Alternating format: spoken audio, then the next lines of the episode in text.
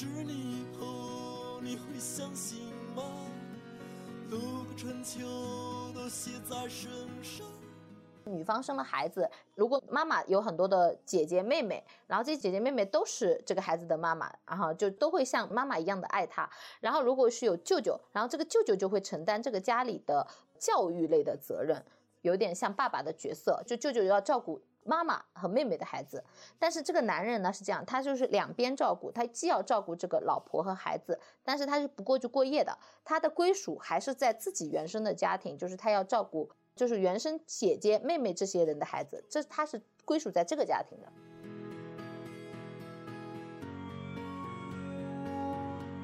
灯光灿烂的辉煌，啊，我想要黑。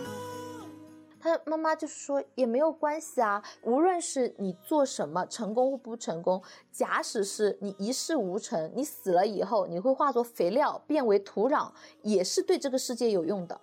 你回归到宇宙，总有些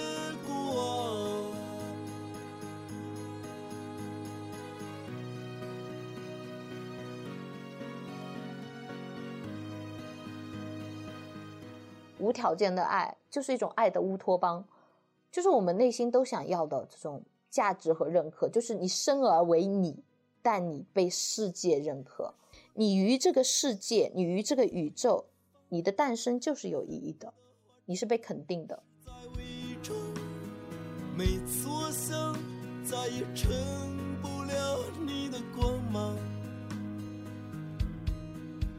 只是现在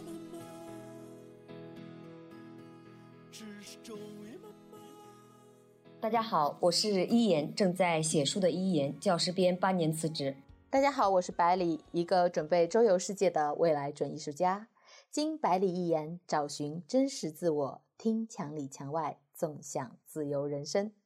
这一期的播客呢比较特别，是我采访百里。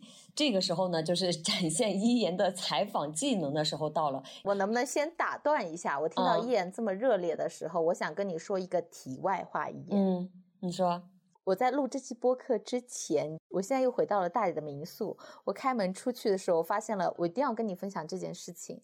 我开门出去的时候，我发现我的楼上正在听墙里墙外。真的吗？然后，对，真的。然后我突然有那一刹那，我感觉到了社死，然后这里隔音很不好，我还听到了自己的声音穿透了墙壁，到了我自己这里。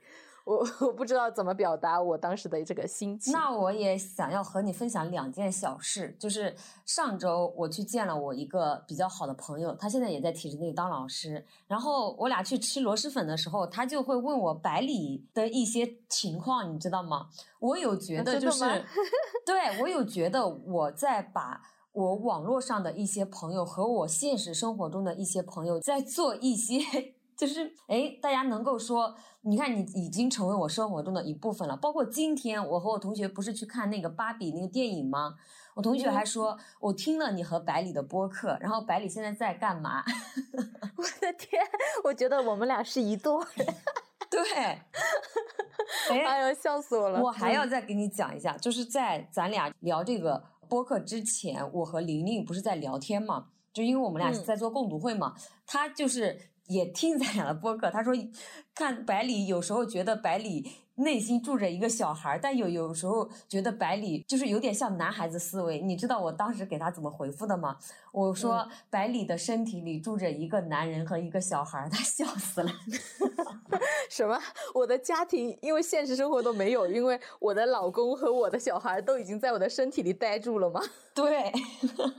好吧，被你讲的这辈子看来找不到对象了，绝望。我不是你对象吗？真是好，吧，那你以后就没有男朋友了，就换成我吧。就我霸占这个位置吧。好了好了，言归正传，我们带你聊得很开心。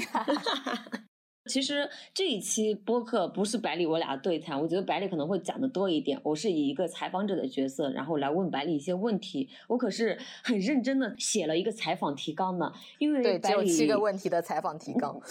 但是可以继续深挖的，你知道，你要相信一言的采访能力，好不好？嗯，那当然，我相信你。就是昨天晚上百里大半夜打电话说要录制一期关于泸沽湖的播客。说实话哈，我以前不知道泸沽湖在哪儿，它对我来说可能就是诶一个地名而已。但我觉得今天听完百里的分享，包括我们的听众朋友们，你听完百里这一期的分享，我觉得泸沽湖在你我的心里，它应该不再是一个地名。诶，那我先想问问百里，就是你为什么要去泸沽湖，在那里待了多久？其实原来在我的印象中，泸沽湖我跟一言一样，也就是一个地名。但是我可能比你知道多一点点，我也不知道我在哪里知道的。我知道泸沽湖有个摩梭族，是一个母系氏族。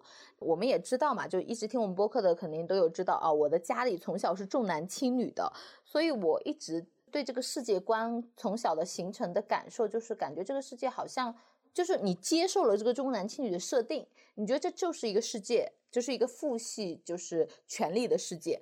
可是，呃，我发现有这个母系氏族的时候，我对这个母系文化大家庭，我本身是非常感兴趣的。然后我五月份的时候不是去了趟稻城亚丁嘛？当时有一个朋友叫季季嘛，他带了一个朋友过来，叫 Kevin，他是一个上海的男人，然后他也是体制内辞职的，你知道吗？他辞职了十几年前体制内辞职的，然后他就原来是上海的一个英语老师，然后他。来到泸沽湖，跟一个泸沽湖的摩梭族姑娘相爱了，她就嫁到了这个摩梭族的母系大家庭里面。我当时，你你有没有听着，有没有有什么感觉？哎，其实我第一个感觉哈是那个啥，我想问问这个 Kevin 是，嗯，一听是个男的，如果是个女的，我可能会邀请他 去离开体制那个播客做客。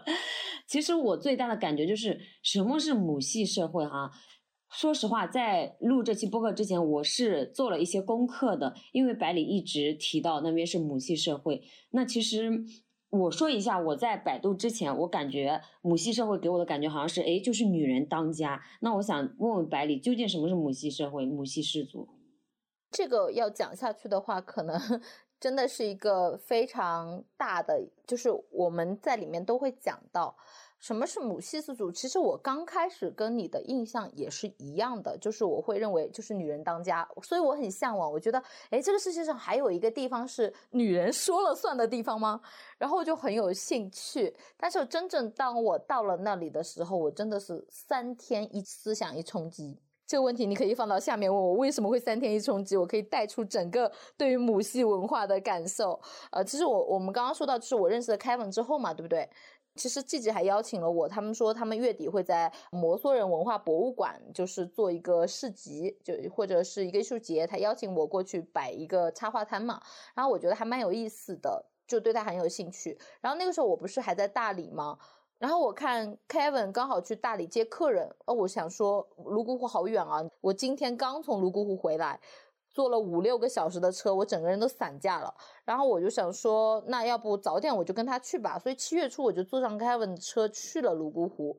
他当时问我，他说能不能顺便帮他干点活儿？我觉得也可以吧。然后我就变成了他民宿的义工。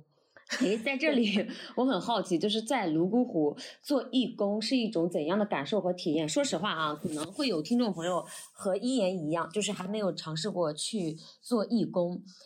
我要剧透一下，其实百里在做义工的这段时间，他竟然学会了做饭。我俩在安吉的时候，可都是一言在做饭，百里在洗碗的那个。而且我现在已经不喜欢洗碗了，因为我掌握了厨艺的精髓。看是吗？一般做饭的人真的都不喜欢洗碗，我也不喜欢洗碗。我发现了，我发现做饭就跟个搞艺术一样，它就是个创意的活儿，就是好多菜搭配在一起，可以形成一种新的味道。哇，这个体验太棒了，你知道吗？是吗？是的，我以前因为不会做饭，我就觉得我躺着吃就好了。我吃完我要干点活，然后我就洗碗，所以我是一点都不排斥洗碗的。但做义工的时候，因为他们家有好多碗，然后我真的是 不喜欢洗碗。嗯，在这里我想加一句，哎呦，有阿印做饭用的 碗多吗？嗯，阿英做饭，嗯，挺好吃的。阿英是我们当时在 DNA 认识的一个朋友，他是一个非常细腻的男生，但是做饭速度有点慢。阿印听到要哭了，我又在吐槽他。呃，其实依然刚问我啊，就是做义工每天要干啥哦？这个问题真的是其实不太一样，因为我刚开始对自己的定位是我没没有觉得我是。冲着义工去的，你知道吗？因为我要去摆市集，然后 Kevin 的语气也就是嗯，能不能帮我干点活？我觉得可能只是帮个忙吧。然后他根据我的特长嘛，他觉得你会画画。他希望我帮他们去画点东西啊，设计 logo。我以为我是要干这个的，后来因为他们七八月比较忙碌。就我在那边待了十天之后，我发现原来还有一个男生的义工，他突然他考上了他们那个国企单位，他就突然被征召走了，就是他要 他回他自己家，然后发现他们家又忙不过来，然后我就变成了全职义工，就是要帮他们接待客人，要去泡泡茶呀。人不多的时候还好，我可以做播客，做自己的东西；然人多的时候就要帮客人去。泡茶，然后接待客人，跟他们聊天儿，因为他们家的服务很重，还要计划了一些就是别人旅行团走不到的一些行程，什么什么野外的很漂亮的秘密基地啊，还可以喝个咖啡什么的，我们要提前过去把东西摆好，把座位摆好，就让他们营造出情调。然后平时的话，因为他们家这个地方是旅游景区，外面吃饭都很贵，而且不是很好吃，所以。就是他们家的老板娘叫高佐，做饭特别好吃，然后他就会点餐嘛，客人点餐他就要帮忙做饭，而常常客人住他们家三个晚上都会点餐，所以他就很忙啊，啊早饭、中饭、晚饭都在做饭，然后他们家吃饭就特别不准时，你知道吗？我前几天没有客人的时候，我享受了三餐正常的待遇，但是有了客人之后，我发现我就吃不上饭了，然后我就开始帮他们做饭，因为。我的私心就是我也要吃饭呀，然后我就抢了他们这个做饭的任务，就是给自己做饭。因为虽然我会做土豆饼了，他们还不是很放心我的技术，他们会觉得我做的饼可能不够圆。哦，这样 对，但味道很好哦。我真的超级喜欢 Kevin 的老婆，就是高总，你知道他，脾气超级的好，又勤劳、任劳任怨，真的是特别能干。我觉得他真的是从早做到晚啊，太勤劳了，我肯定是做不到的。天呐天呐，其实我特别开心，百里能够去哎去做饭，去感受就是生活的这种感觉。其实我一直就是一个比较喜欢做饭的人。之前在体制内的时候，我那个时候就还摆拍，你知道吗？就做的 超级好看的那一种。哎，说到这儿哈，我想问问百里，就是你对泸沽湖的印象是怎样的？我跟你讲，泸沽湖真的是太美了。因为我觉得我也虽然没有去过特别多的地方，但我觉得，因为我之前每年寒暑假都会出去旅行嘛，国内外我也去了好多地方了。泸沽湖应该是能胜过百分之九十的，一定能排上前十。它真的很漂亮，而且非常的大。它大概有三分之一是在云南的，三分之二是在四川的，所以他们是两个省共同治理的，很有意思。还有一个就是。我做义工有一个很幸运的点，就是如果我碰到特别好的客人，就像我出去世纪前的那三天遇到的，刚好是我的老乡，你知道吗？浙江老乡，然后就又是同一个市的，又聊得特别开心，因为我要负责接待他们，跟他们聊天，然后他们去秘密基地摆拍拍照什么的，顺便也拍了我，我就觉得我根本不是个义工，我是去享受的。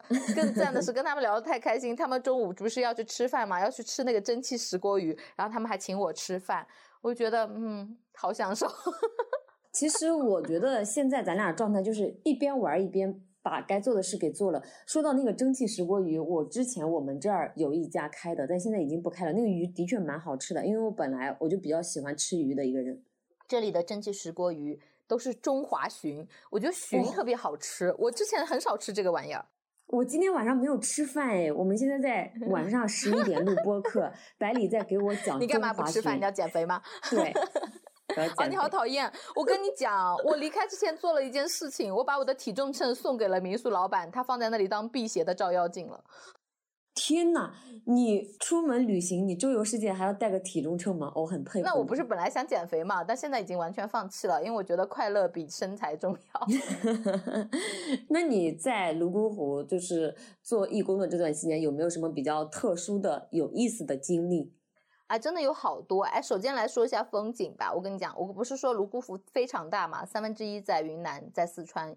还有三分之二嘛，但是它的风景真的超级的美，美到什么时候你知道吗？它每一个时间段的温度都是不一样的。就比如说晴天大太阳的时候，就我们可以去坐船哦，坐船还挺贵的哦，要划着船进入到那个湖心岛，然后进入到花海去看那个水性杨花。它只要太阳越大的时候，这个湖面上就会开满水性杨花，就是一种花嘛，然后会越开越多。太阳越好，它开的越多，就很漂亮。哇，我还没有见过水性杨花。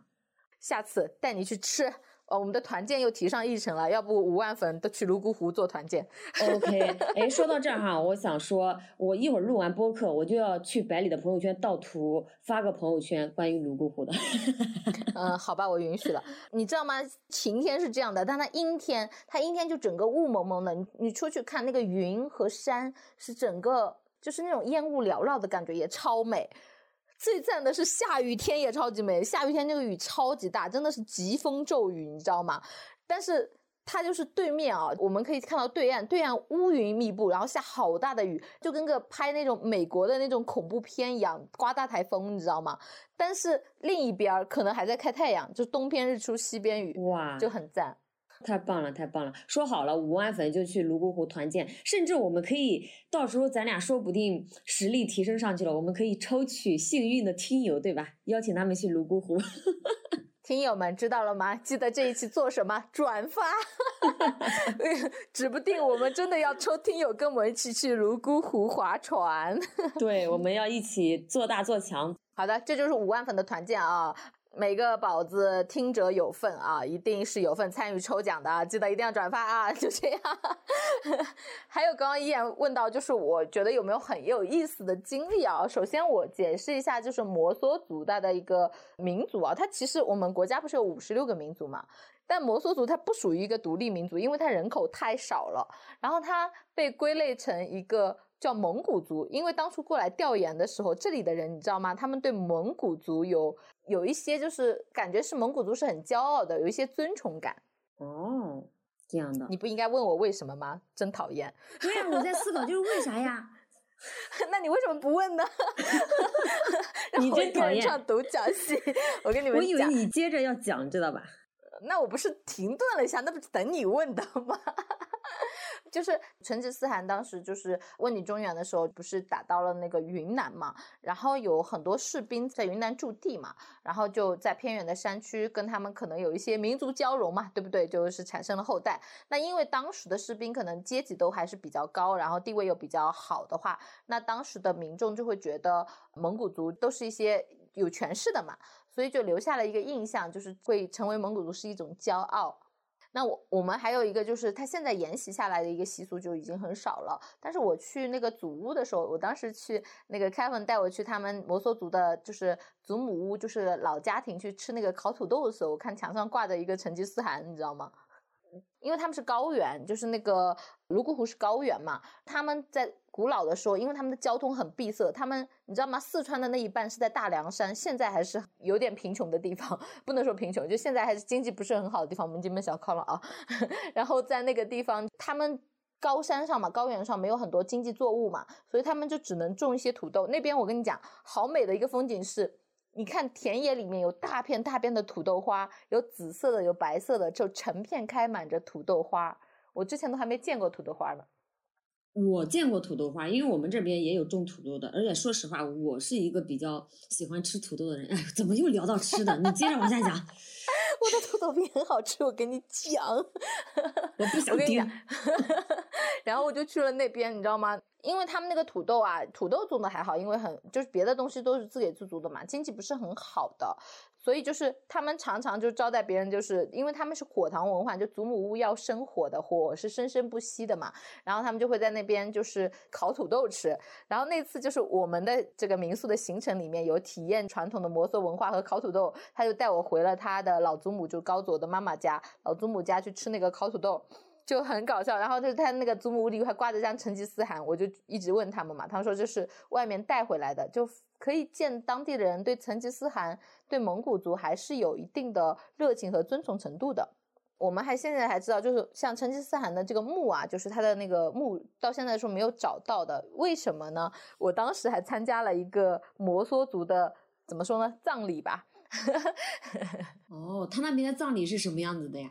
我出去旅行，我还跑人家家里吃席，因为我当时就很想体验当时摩梭族的民族文化，然后我就一直在问我说：“你们村里有没有人什么办喜事啊？我想去吃个席。哎，我先打断一下百里，说到这儿，我要给大家剧透一下，以后我们聊播客的时候，我一定要提一下，就是百里的这一点，他想去体验，他就会做，包括有我之前和百里在安吉的时候，他买香蕉只买了一根还是两根，给大家留个悬念。我买了一根，等一会儿又买了一根。这个放在以后的播客里讲。你继续。我就很搞笑，我跟你讲，就是我就一直问我说有没有人结婚，我好想体验一下你们的婚礼，因为我们认为只有婚礼才是好去参加的嘛，沾沾喜气。结果他们说没有啊，但是旁边有死了人啊。结果你我说什么去了吗？我我就不好意思问我能不能去参加，但是我又觉得我不去参加我憋着不行，然后就问他我说那我能去看看吗？他说可以啊，就明天早上他们吃席，你可以去一起吃啊。我我说我可以去参加的吗？可以去吃席。他说有熟人带过去就可以，然后我就让他们家那个小哥带我去吃席了，你知道吗？然后他就跟我说，高总就跟我说，他说那你要吃快一点。我说为什么？他说你去了就知道了。你知道发生了什么吗？我坐那里吃席，就是他们是那种大桌菜哦，那上面有二三十个菜，那可能是那一桌可能是我这段时间吃的最好的了，就真的很好吃，什么菜都有。但是过分的是，我坐下才五分钟都不到，就整桌人都吃完了，因为他们是流水席，好吃就很好吃，很好吃，你知道吗？但他们是流水席，吃的太快了，有那种什么小酥肉啊、牛肉丸子啊，就更很好吃。可是我每样菜都吃了一口，我一抬头人没了。打住，打住，你接着往下聊。我听不下去了，我好饿，行吗，小哥？我我们今天是个美食节目。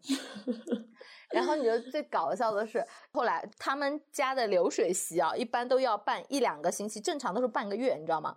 我的天，我在想，你这这这办个葬礼，这花费好大呀！对呀，是不是会赔死？但他们是这样的，就全村祠，就是一家人，就是不红白喜事办大事儿嘛啊，不论是各种大事，就村里的每一户人家都要出一个人去帮忙，就无论是帮忙做饭啊，还是帮忙干这。和我们这儿一样，我们这儿就是红白喜事，也是村子里的人要去帮忙的。对，而且就是很搞笑，就是我们一起工作的那个小帅哥叫苦总嘛，然后他就是在外面待了挺久的，然后就比较有自己思维，他就是觉得为什么要去参加这种东西吗？然后很搞笑，然后他爸爸的意思就是你不去，以后我没了的时候没人来给我抬棺材，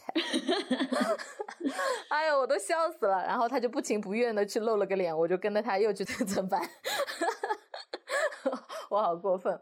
后来摆完两周的席之后，他们就要把那个尸体，本来是就是冰镇的嘛，然后把尸嗯体运上山去火化。这，然后不就运上，这期是个搞笑节目。哎呦，我笑死了！就要把那个尸体运上山去，就是火化嘛。那火化仪嗯式的地方是大家都知道的，但是呢，火化之后要把亲人的一些骸骨啊、骨灰啊捡回来，放到一个地方去埋葬起来。那这个地方呢，只有家里的一两个重要人员知道，基本上小辈都是不知道了。所以这个，我觉得他这个葬礼其实有点像蒙古族，所以成吉思汗的墓嘛，到现在都是找不到的。就真正的这些墓，因为他们。相信就是真正的这个地方让人家知道就是不好嘛，就是会不安全，就可能会对家族的风水不好嘛，什么事情对你做什么事情嘛，对吧？所以就是家里基本上都不知道有这个地方的，那就是代代消失。而且他们如果也没什么祭拜，如果要祭拜都是去火化的那个地方的。我们这儿其实也是这种火化的。说实话，我之前看过一段视频，就是火化的现场还会出现这个人的名字，多少多少岁，然后去世了。我当时触动还蛮大的。其实我觉得，如果人类在最终离开这个世界的时候，要经历一场火化的燃烧，对我来说，我现在想象那个画面，我觉得是蛮痛苦的。这个我不知道，我还没有到体验这个的时候，但是 就不去想这个问题，我觉得 一想就就不好。其实这个话题是我也没有想过，但是刚刚你所讲的什么冰镇尸体，然后又烧尸体，那其实有让我联想到，就是我爷爷的去世嘛，我是经历过这一个过程的，所以我刚刚突然就是想到了人在去世的时候，其实经历这样一场。OK，我觉得后面我们可以深度的探讨一下关于死亡教育这一块儿。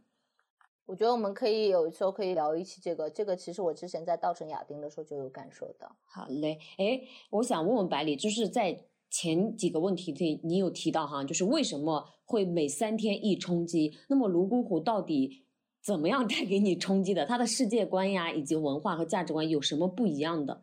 这个我要深入探讨一下啊，就是。嗯我刚去的时候，我觉得我要做自媒体，我要写公众号，我要把我所有的义工经历写下来。我就每三天坐在一起一写，哦不对，这三天的感觉又不一样了，我就没有办法写，根本就没办法写，你知道吗？我就很崩溃。后来我就放弃了，我说那干脆等我做完义工再写。就是 我为什么这么说？就是我刚开始问一燕，我说你所认为的母系社会是怎么样的？你之前怎么回答来着？我觉得就是女性领导的这个社会，女性当家做主嘛。我一开始就觉得这是母系社会。就我跟你的想法是一样的。我刚开始在我去那里之前，我就很好奇，我在想女人做主的天堂，我也去看一看。然后我去了那个地方，我发现根本不是的，就是他也不是说就是女人说了算，也没有说尊重到什么程度，就是传统的摩梭族家庭，它是那种就是男女平等的。因为他们是走婚制度，是原生家庭制度，就有点像我们最早的人类的那种母系社会的，就是生育制度嘛，就女人传承，他们都有一点点，我觉得是有一点生育崇拜的。然后他们是这样生活的，就是一个大家庭，如果一个女人啊，女人是香火的延续，所以女人是比较重视的，但是他们也不亲男，就男人可能去走马帮啊赚钱的。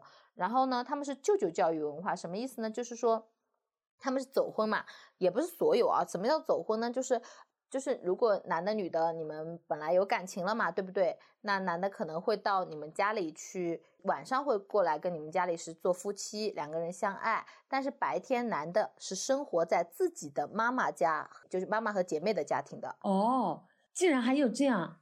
对啊，就是这样。而且女的，就是你如果生了孩子，这个孩子是归女性的，就是归女方家庭的。我其实有点让我想到了，我就是我爸、我奶奶的关系和我妈的关系，就是我爸现在是和我奶奶睡一个房间的。好吧，我能理解，能理解。大家可以去听我们的另外一期，我爸是个妈宝男。哎，我们下期就可以聊这个了啊，大家期待一下。关于很搞笑的，就是这个也不算搞笑吧，他们的文化是这样子的，就是女方生了孩子，如果妈妈有很多的姐姐妹妹，然后这些姐姐妹妹都是这个孩子的妈妈，然后就都会像妈妈一样的爱他。然后如果是有舅舅，然后这个舅舅就会承担这个家里的教育类的责任。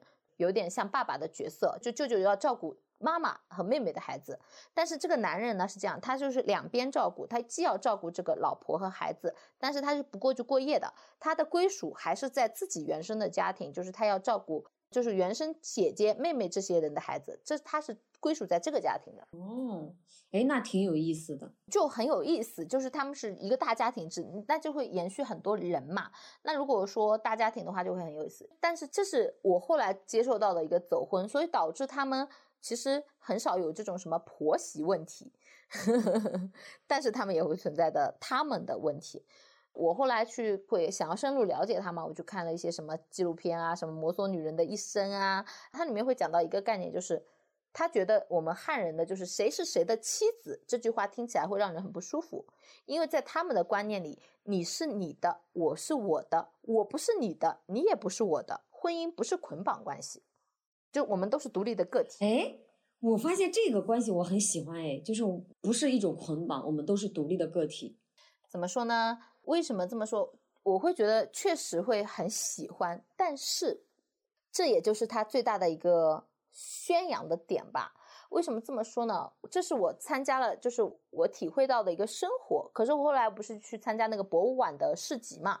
当时呃，我们的朋友吉吉他做了一个博物馆啊市集，我觉得非常好。他做了一个文化节，他让更多的年轻人，因为大家对这个文化有热情嘛，然后去保护当地的文化，有才华的外来人加入进来，我们一起去创造一个艺术节，去寻找这种意义呀，去保护摩梭的传统。但其实真正的摩梭人是否真的需要呢？我现在讲一个就是它吸引人的点，但我认为它这个是传统的、老的。就传统的摩梭族是真的，因为我为什么能接触到这个文化，是因为我在四川的泸沽湖，但是云南的泸沽湖已经开发的很厉害了。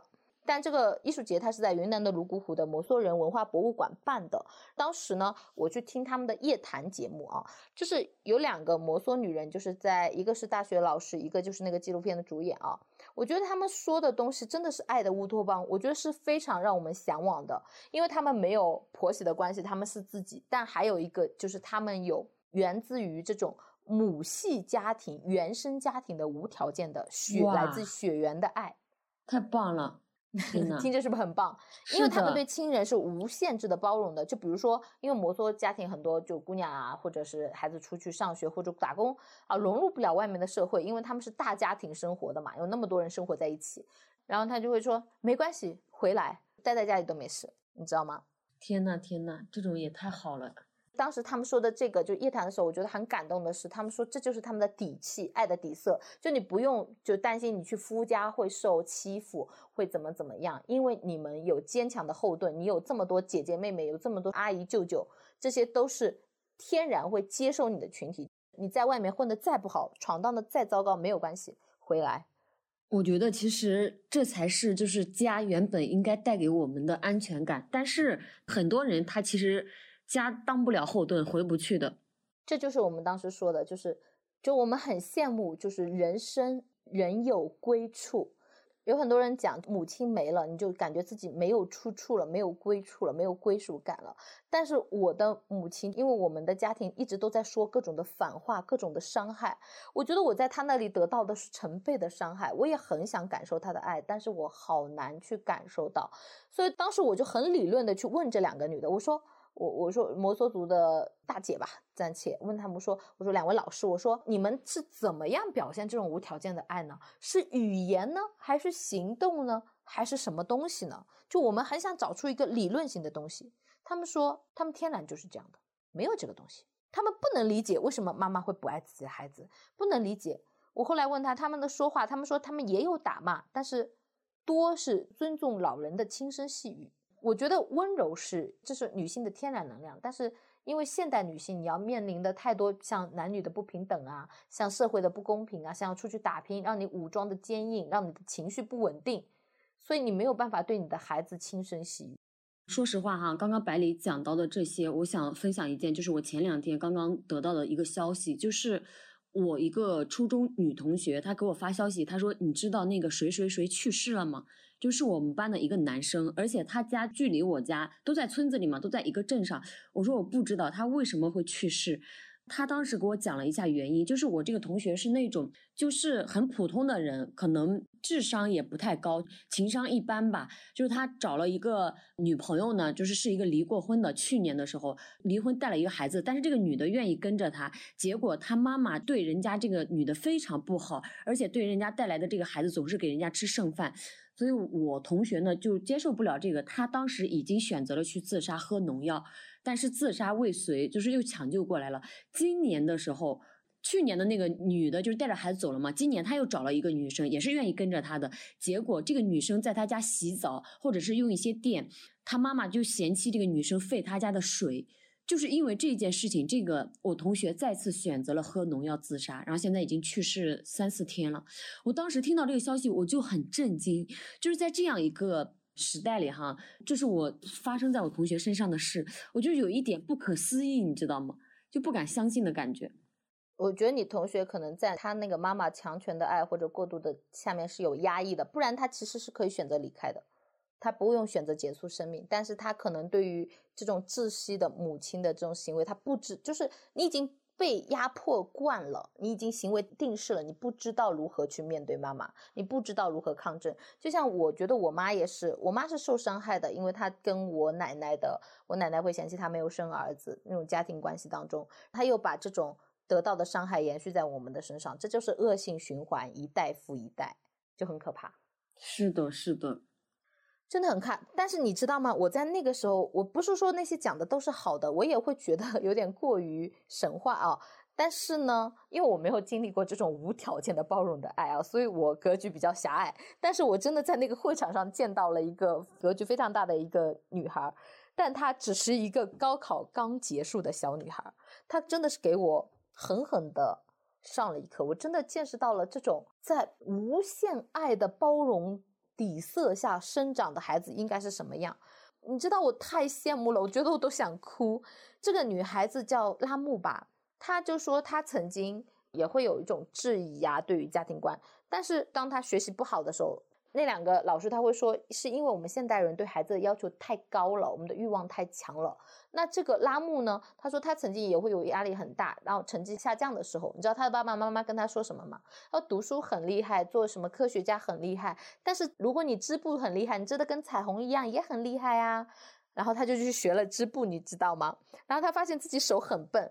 他又觉得他又做不好事情，然后他的爸爸告诉他：“那你就来跟我学做木匠吧，做木工做得好也很厉害哦。” 我的天，我就觉得我的爸爸妈妈从来不会跟我说这种话。他当时说了一句话，他说：“我觉得很像一言你说出来的话。”他当时他说他看过一本书，叫做《一个人的村庄》。他说里面有一句话，他翻译过来就在他自己表述当中，他说他是摩梭人，但是他觉得自己摩梭人生活在农村，就和人生活在宇宙一样，因为都是宇宙的一个部分。哦，我这句话说的好好，我也感觉到，就是我们其实都是宇宙的一个部分。是吧？而且他就会觉得，他妈妈会说这种无用主义嘛。他说你成不了有用的人怎么办？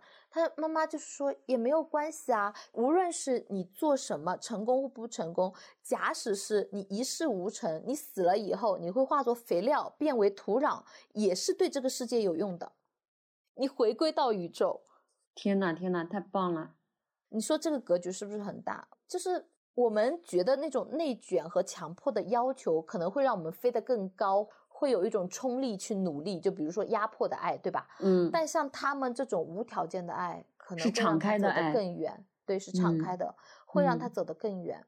哦，真的，我觉得这就是，就是我觉得他们所构建，起码我看到的，我听到这个东西，无条件的爱，就是一种爱的乌托邦，就是我们内心都想要的这种。价值和认可，就是你生而为你，但你被世界认可。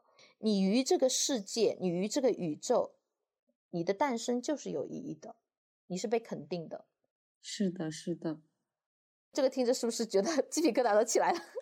是的呀，就是因为我们从小的环境其实没有享受过这种无条件的被包容的这种爱，但所以当我们看到这种的时候，的确是会给。彼此带来很强烈的这种冲击，但是我个人觉得它是一种我们很想要的大爱，是一种爱的流通，但它不能只是说以一种摩梭族或者是哪里的环境，或者说去把它做神话。对对，哎，所以你说了那么多哈，就是梦想中的体验感，真的这么好吗？这就是我要说的，就是我刚刚说的是，我觉得它原来文化当中自带我认为非常好的东西，但是我却有很强烈的割裂感。为什么会有割裂感呢？因为我真实的生活在高佐的家庭，真实的摩梭人的家庭当中，然后我看到的世界跟他们跟我表现的其实是不一样的。可能我没有进入到这么大爱的家庭哦。其实我生活的这个民宿它已经很好了，因为它在四川的泸沽湖，它的经济没有云南的好。你知道吗？我在云南的那几天，我觉得吃的东西都好贵，所有的人也都就相对来说还是比较功利的，因为他们只是要挣钱嘛，因为。泸沽湖这个地方是九九年被一个香港的导演拍了纪录片，叫《三个摩梭女人一生》，然后被人认知的。在九九年之前，差不多九几年的时候就已经开放了。整个地方呢是被洛克，就是一个国外的探险家发现的。然后他很早的就被像丽江一样被西方文化知道了，所以有很多人就绕过了整个中国，都来到了云南，来到了丽江。国外的人，所以旅游业都是被带动起来了。他们很早就开始经济开发了。所以我看到的现在的很多摩梭族家庭，他们都是小家庭了，他们也跟汉人一样要进城买房买车，而且他们的文化是有很强的割裂感。为什么呢？我们汉族的经济思维对他们是很强的冲击的，因为原来的摩梭族，我说的走婚，他们是靠自己的感情来维系的，对不对？他靠我们的爱意，他们不靠经济体系。但是汉人的文化，我们是靠夫妻共同经济来维系的。传统的摩梭的家庭，他是就比如说家人，就所有的兄弟姐妹的钱，我们是要交给老祖母的，他们就是这个祖母做家庭经济分配。比如说我在四川的泸沽湖，就不是划船挺贵，一个人一百块嘛。那这个划船的资格是村里人分配的，村里给每家一户一个人去划船，这个船交到家里的集体经济分给大家。先跳舞也是一家出一个人去跳那个假错舞给游客看。然后呢，村里给你结钱，就是集体经济嘛，就没有什么恶性竞争嘛。传统的也是这样的，就他们是村集体经济，或者说是一个母屋经济，就是大家族经济，没有就是什么夫妻共同财产的概念的。但是现在为了发展，就是也已经变掉了，他们也会希望成立小家庭。你有没有发现，小家庭你会更愿意去打拼一点？对对，所以集体经济它不利于就是大家卷嘛，就卷不起来嘛，可以躺嘛，因为。我觉得其实未来的社会可能会像一种越来越多的父母不再会去干涉这个小家庭的生活。你看一看，尤其是到了我们这一代，可能在我奶奶干涉我父母的这种比较多，但是我父母我觉得就是干涉我们以及我们的下一代，我觉得这种其实是会越来越少。我觉得这其实是一个很好的现象。是呀，但是在他们的文化当中是很割裂的，因为你如果结婚。在他们在传统啊，你在十年前，十年前的摩梭族，你结婚是不正常的，走婚才是正常的。现在他们也包容多了，因为旅游业的发展嘛。但这个包容是要过程的，这个过程一直在持续的。因为我在的那个家庭，好多去外面读了书的回来的，对不对？你肯定受到了文化冲击。就比如说跟我一起做民宿的那个小哥嘛。他就在外面做厨师，去过好多地方。那回来的时候，他就其实有一点不一样了。可是他回来，他们家分家出去了，只有他一个儿子，他肯定要在当地，他就不能出去了。而且他爸爸妈妈希望他娶一个当地的姑娘，你明白吗？那就是说，因为他要延续 他家的家庭嘛。还有一个就是我们之前有一个他们去过一个丽家嘴，丽家嘴相对也比较贫穷嘛，有一个读过大学、看过外面世界的女生。要回家，原因是什么？因为他家没有女孩子了，他家只有他一个女孩子要回来，要回来继承家里的火堂，因为他们家是火堂文化，传统火堂文化呢，就每家都会有一个祖母屋，祖母是家里的长辈，也是发号施令的，他就很像传统的长者权威嘛，对不对？那这个祖母呢，就会照顾整个家庭的什么财务分配啊、家务啊。但是你想想看，一个女孩你要接受祖母屋，她回家要干什么事情？要割猪草。要照顾家人，然后要尊重长辈，要洗衣服、做饭，要洗那么多人的衣服，家里好多人呐，对不对？所有的活计都在他的身上，压垮了他。我觉得还要出去划船，你知道吗？其实我觉得就是割裂，就让他们割裂吧，存在即合理。因为你其实看我们这么多民族，他们肯定都是有每一个民族不同的这个特点在的，以及特色在的。我明白，我知道他肯定是要割裂的，一定会割裂。所以当时其实我问那个，就是我会发现我生活的时候跟他们宣扬的不一样。就不说那两个老师说的是我们整个很向往的爱的乌托邦，当时所有的在听夜谈的人非常的感动，但是我也很感动，可是我还是会保有一个比较怀疑的态度，是因为我看到的不是这样的。然后我就问他们，我说。我所看到的村里的很多人，我并没有觉得好像尊重女性到这个程度。原来的丽加泽拉，原来的泸沽湖，原来的摩梭族是真的那么好的平等的。可是现在我看到的是，所有的家务繁重的家务，一切的事情都压在家里的女性身上。如果你是这个家的当家人，你就做的更多，你就要为整个家庭就无限的付出。可是很多家庭当中的男性。因为传统的摩梭族男性，他们是要去丽江走马帮，要去哪里就去外面交换东西的，也挺辛苦的，大家互相尊重。可是现在不用走马帮了呀，他们是没事情做了呀，你懂吗？村里好多男的可能抽烟啊，像那种我们上期爷爷讲的海南的老八茶，就坐在一起打打牌啊什么的啊，就没有活干。但是女人的活永远还是那么多，你知道吗？男人以前可能造房子什么的活，现在也不用了。那现在就是你知道，女人家务一直有那么多的，男人现在不挣钱了，但还是享受比较崇高的社会地位。我觉得长期不平等肯定是会有怨言的，这其实就有点像我们现在的女性意识的觉醒，对吧？是的，是的。其实我很想问问百里，就是我们其实录这一期播客就是很即兴的播客，昨天晚上说要录，今天把提纲弄好了，晚上就开录了。我想问问百里，就是为什么想要去与我们的听友去分享你在泸沽湖的所见所闻？怎么说呢？因为我不是说我要出去看世界嘛，我希望我见到更多的东西，更火热的东西能传达给大家。还有一个，我是觉得更包容才能确立的世界观。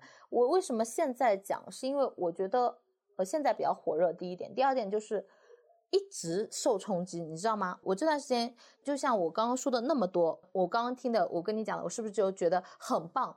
这个无限包容的爱简直是太棒了。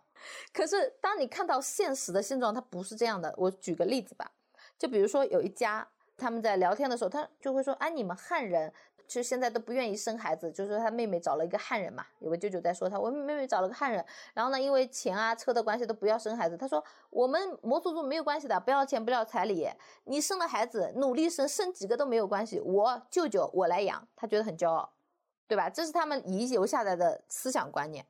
但还有一个很重要的就是。我会看到，就是我们要更加全面的去看这件事情。就像你说的那个包容的爱，它曾经存在过，我们也很认可。但现在它的割裂感也是一直存在的，它已经面临了，就是我们也要看它。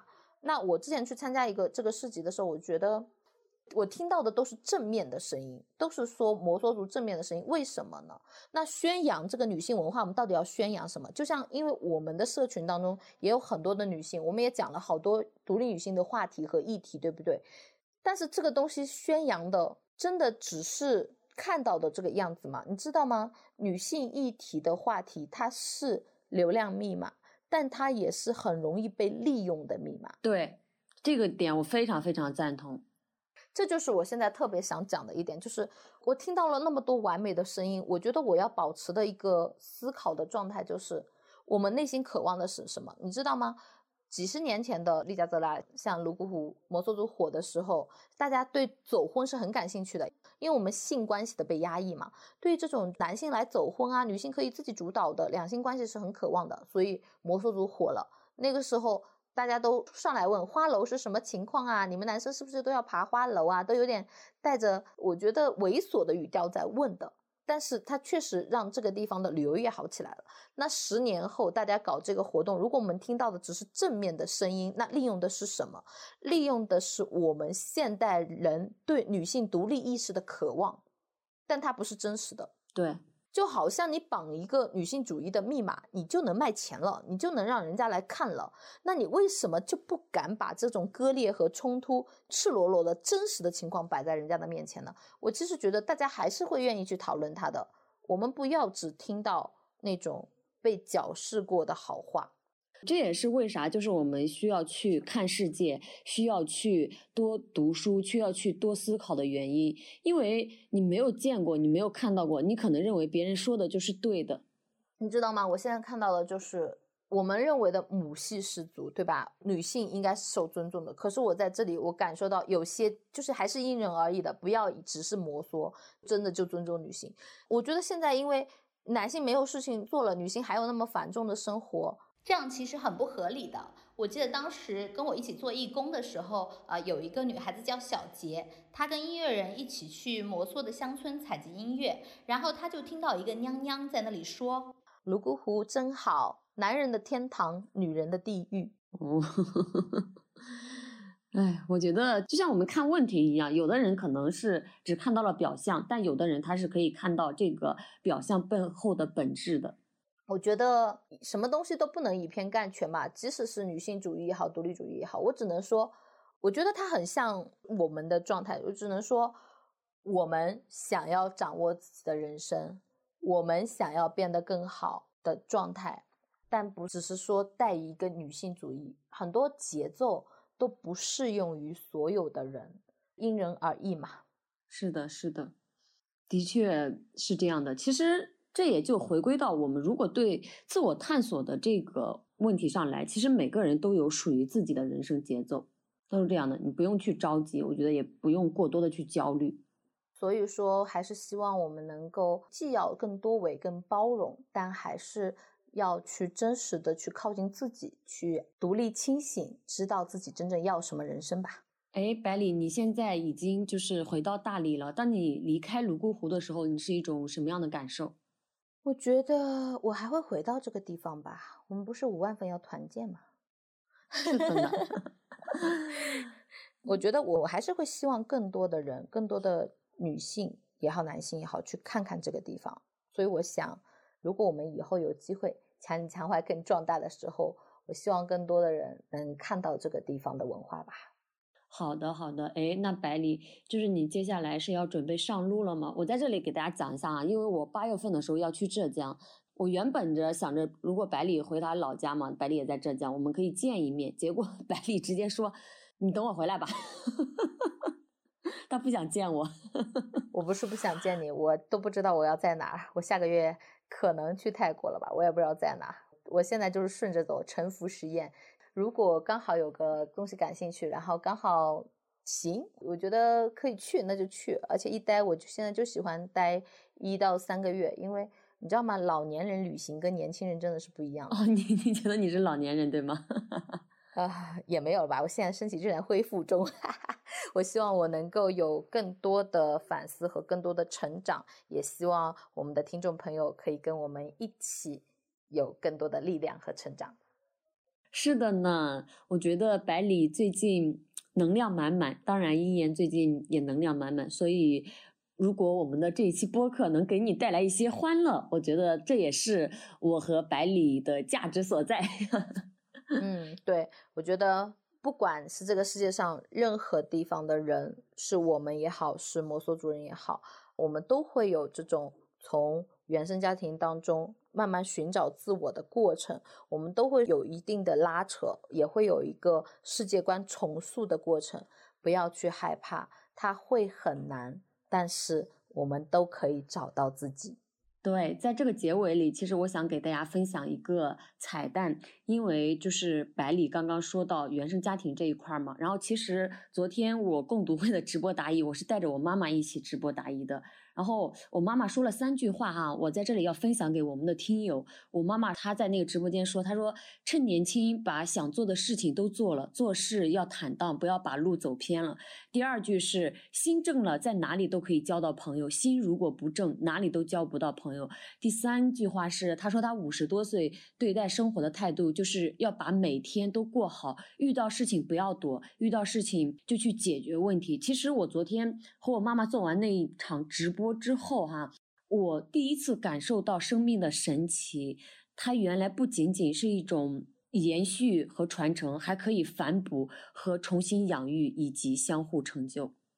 太羡慕了，我希望有一天我妈妈也能说出这么理解我的话。而且我要告诉大家，我为什么八月份去浙江，就是因为我之前写作认识的娇姐，她看了。我的直播回放，他看的热泪盈眶。他要邀请我妈妈去他浙江的老家那边去玩，刚好我读书会马上就结营了嘛，我就说顺便去带我妈妈出去玩。他一直想去浙江打工，但因为身体的原因，那个针还要继续打嘛，就没有去浙江打工。你看他以另外一种方式实现了去浙江，那好好呀，那不是有更好的状态吗？是呀，我们的人生都会有峰回路转的时候，也会有历经磨难的时候。那有什么关系呢？一次体验而已。对，这里是墙里墙外，我们一起陪你探索人生更多的可能性。我们下期再见啦，拜拜，拜拜。就像每个硬币都有正反两面，能遇见天气预报说明天有雪，可备忘录。天有约，一个世界，生活在不同季节，这样两个人竟然遇见。我喜欢夏天的热烈，你热爱冬天的纯洁。我穿着棉袄，你穿拖鞋。